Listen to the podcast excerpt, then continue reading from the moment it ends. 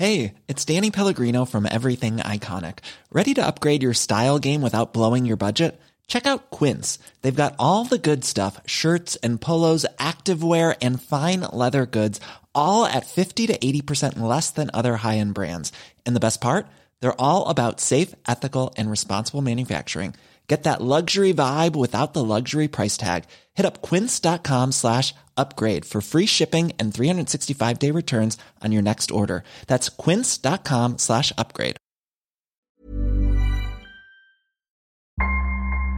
Vous écoutez Crime Story, Les disparus du carnaval, deuxième et dernier épisode. Le jeudi 20 février 1997, neuf jours après la disparition de quatre filles âgées de 17 et 20 ans au carnaval du Portel dans le Pas-de-Calais, les policiers tiennent enfin une vraie piste. Celle d'un homme qui a été vu faisant des allées et venues à la fête dans la nuit du mardi 11 au mercredi 12 février, avec une camionnette blanche à rayures vertes. Cet homme est rapidement identifié par les enquêteurs. Il s'appelle Jean-Michel Jourdain. Jean-Michel Jourdain, 35 ans, est marié et père de trois enfants, dont une petite fille, morte à 4 mois d'une méningite. Son casier judiciaire a commencé à se remplir dès 1978, avec une condamnation devant une cour d'assises des mineurs à 10 ans de prison, dont 3 avec sursis, pour attentat à la pudeur avec violence. Il avait 16 ans, la victime en avait 13. En 1986, 8 ans plus tard, nouvelle condamnation à 3 mois de sursis pour coups et blessures sur son père, qu'il a visé avec une carabine. En 1989, il est condamné à 15 ans de réclusion criminelle par la cour d'assises de Saint-Omer pour le viol et le meurtre d'Anita Dassonville, 19 ans.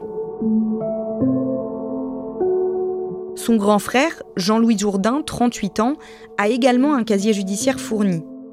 En 1986, il est condamné à 8 mois de prison ferme pour attentat à la pudeur avec violence. Pour le même type de fait, il est condamné un an plus tard, cette fois-ci à un an ferme. En 1989, il passe devant une cour d'assises et écope de 10 ans de prison ferme pour avoir commis un viol. Jean-Michel et Jean-Louis vivent à Étaples. À quelques kilomètres, à Dan, les enquêteurs interpellent Jean-Luc, le troisième frère, la femme de Jean-Luc et le père, Louis. La maison de Dan, où Jean-Michel et Jean-Louis ont grandi, est décrite par les enquêteurs comme une porcherie. Il y a des excréments par terre, des animaux qui vivent dans la maison, à côté des enfants, des amas de vêtements, de ferrailles, de bois, de restes d'animaux. Les policiers n'en reviennent pas. L'un d'eux raconte que dans un lit pliant, un enfant est couché. Il a le teint livide. Le policier se demande même s'il est en vie. Un petit coup contre le lit le rassure, l'enfant bouge. Dans les trois pièces qui composent le logement, les enquêteurs trouvent deux autres enfants et apprennent que la famille vit à neuf dans ce vieux baraquement. Neuf personnes, dont cinq enfants de moins de 12 ans. Il n'y a pas de salle de bain, pas de toilette, le sol est en terre battue, et tout ça se déroule dans le centre de Dan, un petit village coquet. Damien ce qui est intéressant, c'est que quand la police arrive à Dan pour perquisitionner l'endroit où vivent les Jourdains, en fait, dans le village, on attend cette intervention depuis des années. Oui, parce que c'est un petit peu la, famille qui terrorise toute la commune. Les Jourdains sont des ferrailleurs, ils vivent en vase clos, dans cette espèce de cloaque, ils sont pas particulièrement euh, sympathiques. Deux des frères, à même pas 40 ans, ont déjà un parcours criminel assez chargé, ont déjà fait des grosses peines de prison, sont passés devant des cours d'assises. Il y a même des habitants, quand ils sont obligés de passer dans la rue, euh, font un, écart pour ne pas vraiment passer devant la maison et ils changent de trottoir quand ils les croisent. Depuis qu'ils sont sortis de prison, les gens étaient beaucoup plus inquiets et on sentait l'anxiété augmenter au fil des mois. Toujours eu peur euh, des Jourdains, moi. ah oui, avec ce qui s'était passé avant. Jean-Michel et Jean-Louis Jourdain ne vivent plus ici, on l'a dit, ils habitent dans le village voisin d'Étaples, mais ils reviennent tous les jours pour rendre visite à leurs parents. Oui, alors depuis leur sortie de prison, effectivement, ils ont un appartement qui a une dizaine de kilomètres, mais ils sont régulièrement à Dan. Bon, d'abord parce qu'ils travaillent pas vraiment, qu'il y a cette activité familiale de ferraille qui les occupe. Et puis c'est une famille qui de toute façon est euh, très particulière pour le moins. Il y a même des rumeurs qui disent que Jeanne, la maman, est incestueuse. Les frères sont extrêmement violents entre eux, ils se frappent entre eux, ils se bagarrent entre eux et ils frappent aussi beaucoup leur père, tout ça sur fond d'alcool. Mais d'après le voisinage, le plus violent des frères, c'est Jean-Michel. C'est le plus violent et c'est surtout celui qui a une carrure qui impressionne parce qu'il fait 1m80 pour 110 kg. La femme qu'il a tuée, pour laquelle il a été condamné pour meurtre, il l'a étranglée d'une seule main. Jean-Louis Jourdain, lui, est alcoolique et obsédé les femmes. Et pendant un temps, en 1985, on l'a soupçonné de rôder dans le village et de les agresser. Oui, parce que à l'époque, euh, les habitants du village observent que la nuit, il y a un type qui se balade avec une capuche sur la tête et qui vient euh, importuner euh, les femmes surtout. Donc, ils vont organiser dans le village leur propre ronde. Ils vont quand même déposer des plaintes. Ça vire presque à la psychose parce qu'effectivement on peut comprendre qu'on soit inquiet quand la nuit un type avec une capuche tourne dans la ville pour venir tenter d'agresser des femmes mais la police va pas arriver à l'identifier ni à l'arrêter et puis tout ça s'arrête, mais tout ça s'arrête en réalité juste après l'interpellation de Jean-Louis pour viol et euh, son placement en détention. Donc même s'il n'y a jamais eu de preuve, tout le monde dans le village se dit bah en fait euh, ce type qui rôdait dont on savait pas qui c'était, bizarrement il a disparu au moment où Jean-Louis Jourdain a été incarcéré.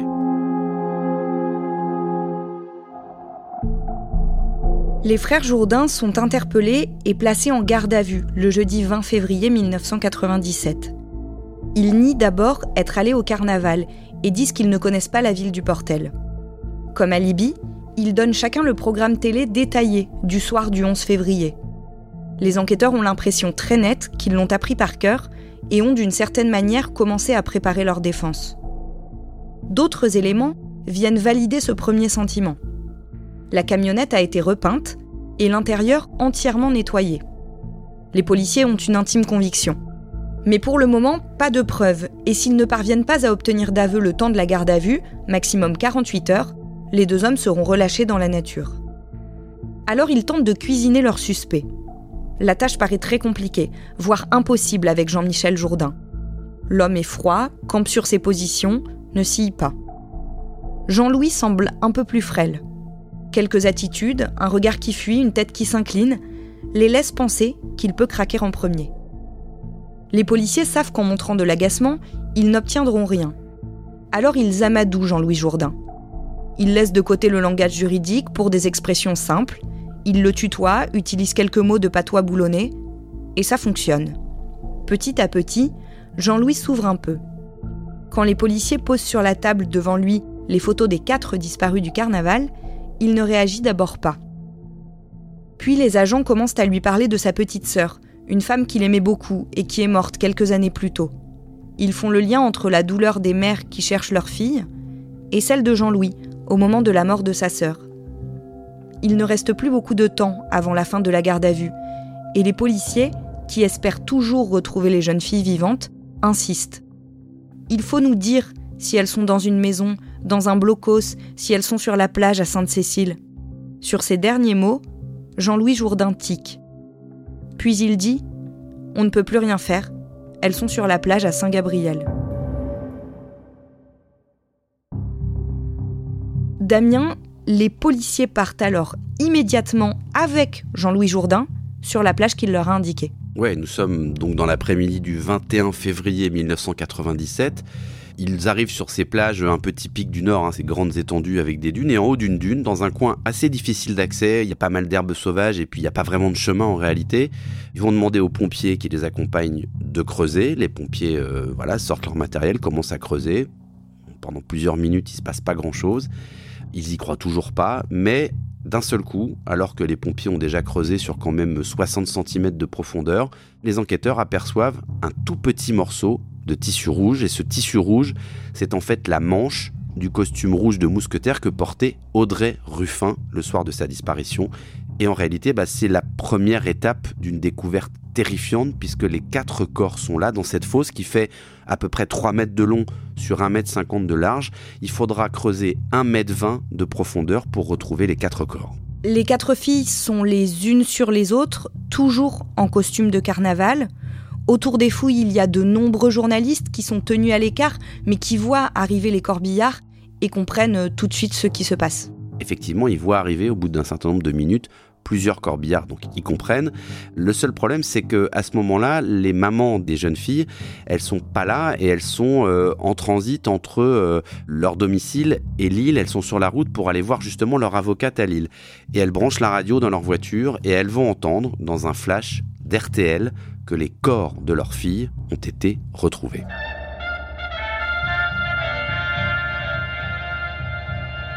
Amélie, Peggy, Audrey et Isabelle ont été retrouvées mortes, enterrées dans le sable près d'un blocos sur la plage de Saint-Gabriel. Il n'y a donc plus de mystère sur les quatre disparitions.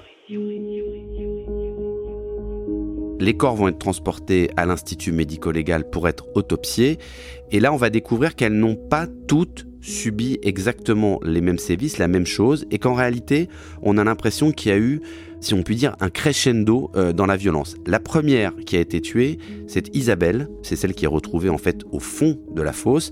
Sur elle, il n'y a pas de traces de violence sexuelle, mais en revanche, elle a été euh, battue. Après, il y a Peggy. Peggy, c'est celle qui était déguisée en marquise. Elle, on va trouver à l'autopsie du sable présent dans son oesophage et dans son estomac. Ça signifie pour les médecins légistes qu'elle a été enterrée alors qu'elle était encore en vie. En revanche, elle, l'autopsie démontre qu'elle a subi des violences sexuelles. Quant aux deux dernières, c'est-à-dire Amélie et Audrey, qui a donc été tuée euh, la dernière puisque c'est celle qui est au-dessus, elles, elles ont euh, subi toutes les deux, en plus d'être battues à mort, elles ont subi aussi toutes les deux des violences sexuelles.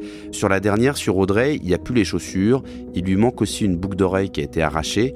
Ce que va dire le rapport d'autopsie euh, pour synthétiser tout ça, c'est qu'elles ont été tuées dans un accès de violence inouïe et que, selon les médecins, il est impossible que ce soit le résultat du déchaînement de violence d'une seule personne, mais que les meurtriers étaient au moins deux.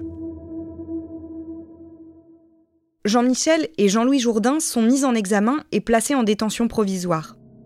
En apprenant les détails des violences subies par les jeunes filles, la population de Dan et des villes alentours explose de colère. Des marches blanches sont organisées et pendant plusieurs semaines, des centaines de personnes défilent régulièrement pour rendre hommage aux victimes, mais aussi pour dénoncer un mauvais fonctionnement de la justice qui n'a pas tenu les frères Jourdain éloignés plus longtemps de la population. Même le président de la République, Jacques Chirac, prend la parole pour dire son horreur. Je suis horrifié et bouleversé par euh, cet acte de sauvagerie. Je pense euh, à ces jeunes filles, des enfants, victimes innocentes. Je pense à leurs parents et à leur détresse. Dans ce contexte, le reste de la famille Jourdain est obligé de quitter la maison de Dan pour être relogé dans un endroit tenu secret. Quelques semaines plus tard, leur baraquement est incendié et entièrement détruit. En vue de préparer le procès, les enquêteurs entendent de nouveau les frères Jourdain dans les semaines qui suivent. Ils veulent répartir les responsabilités, savoir qui a fait quoi exactement et comprendre quels ont été les derniers instants de Peggy, Amélie, Isabelle et Audrey. Mais lors de leurs auditions, les frères ne disent pas grand-chose. Jean-Louis avoue un seul viol et nie les meurtres. Jean-Michel, lui, nie tout. Ils se rejettent la faute l'un l'autre et démentent tous les deux être responsables de la mort des jeunes filles.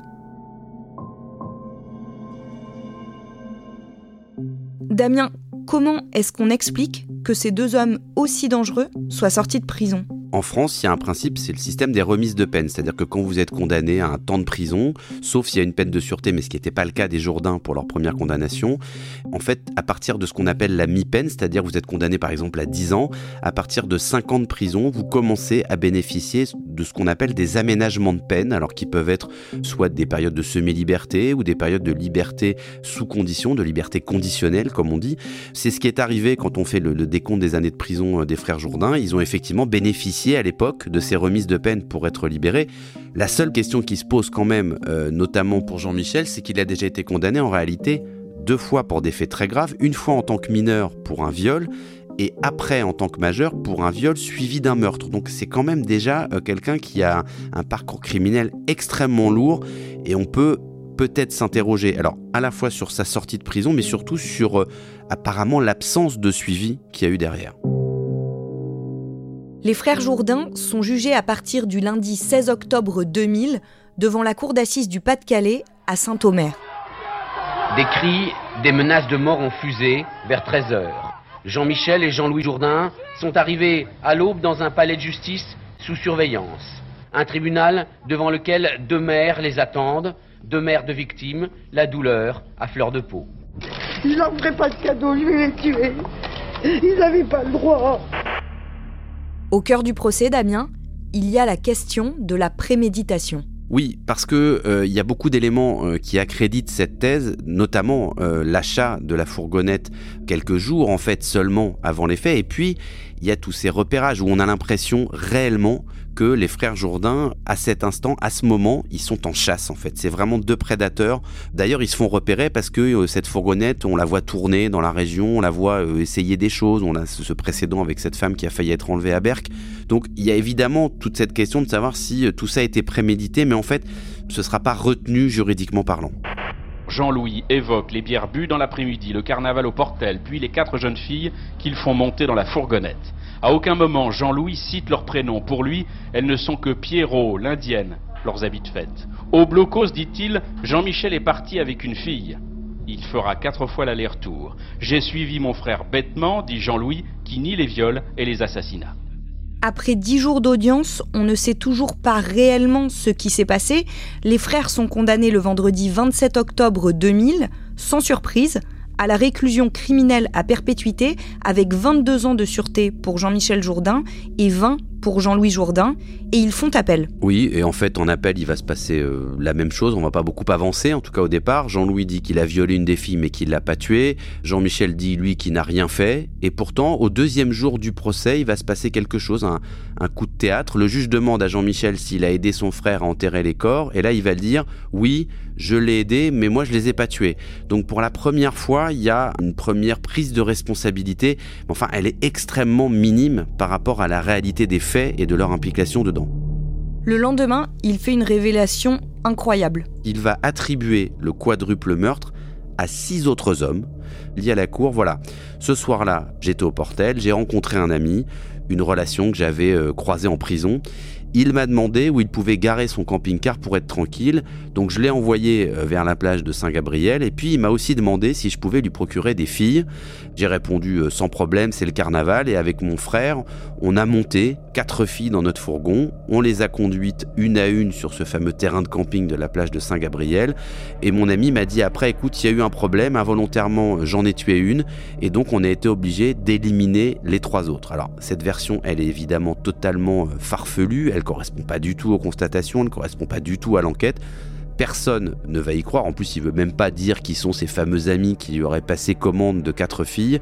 Pour les mamans euh, des victimes, c'est euh, quelque part un nouveau coup qu'il aurait porté et, une nouvelle déclaration euh, aberrante et en fait un peu barbare.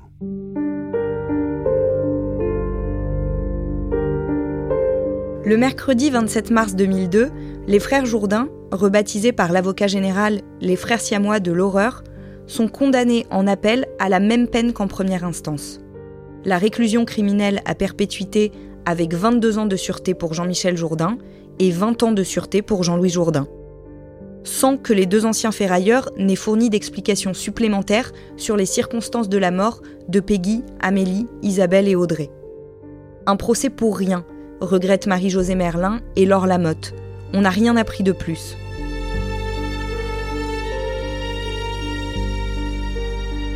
Laure Lamotte, la mère adoptive d'Isabelle et Audrey, meurt le 24 novembre 2012, à l'âge de 80 ans. Marie-Josée Merlin, la mère de Peggy et Amélie, meurt elle le 5 novembre 2017, à 62 ans. Jean-Louis Jourdain, incarcéré au centre pénitentiaire de Caen depuis 2003, meurt à l'hôpital d'une longue maladie à l'âge de 59 ans le 6 mars 2019. Jean-Michel Jourdain est toujours en vie et toujours incarcéré au centre pénitentiaire de Vendin-le-Vieil dans le Pas-de-Calais. Sa période de sûreté s'est achevée en 2019 et selon toute vraisemblance, il ne sortira jamais. Depuis cette affaire, chaque année, une minute de silence est observée au lancement du carnaval de Portel en hommage à Peggy, Amélie, Isabelle et Audrey.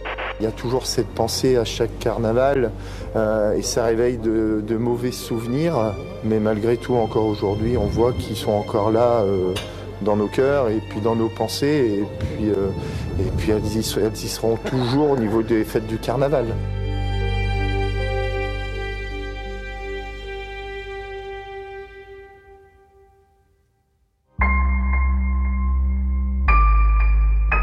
Vous venez d'écouter Crime Story, le podcast fait divers du Parisien, avec à la production Thibault Lambert, Barbara Gouy et Raphaël Pueyo, à la réalisation Pierre Chaffanjon et à la rédaction en chef Jules Lavie. Un épisode raconté avec Damien Delseny et un podcast à retrouver chaque samedi sur le site leparisien.fr et sur toutes les plateformes d'écoute. Si vous aimez Crime Story, vous pouvez nous le dire en nous laissant des commentaires ou des petites étoiles. Vous pouvez également écouter tous les jours Code Source, notre podcast d'actualité, présenté par Jules Lavie.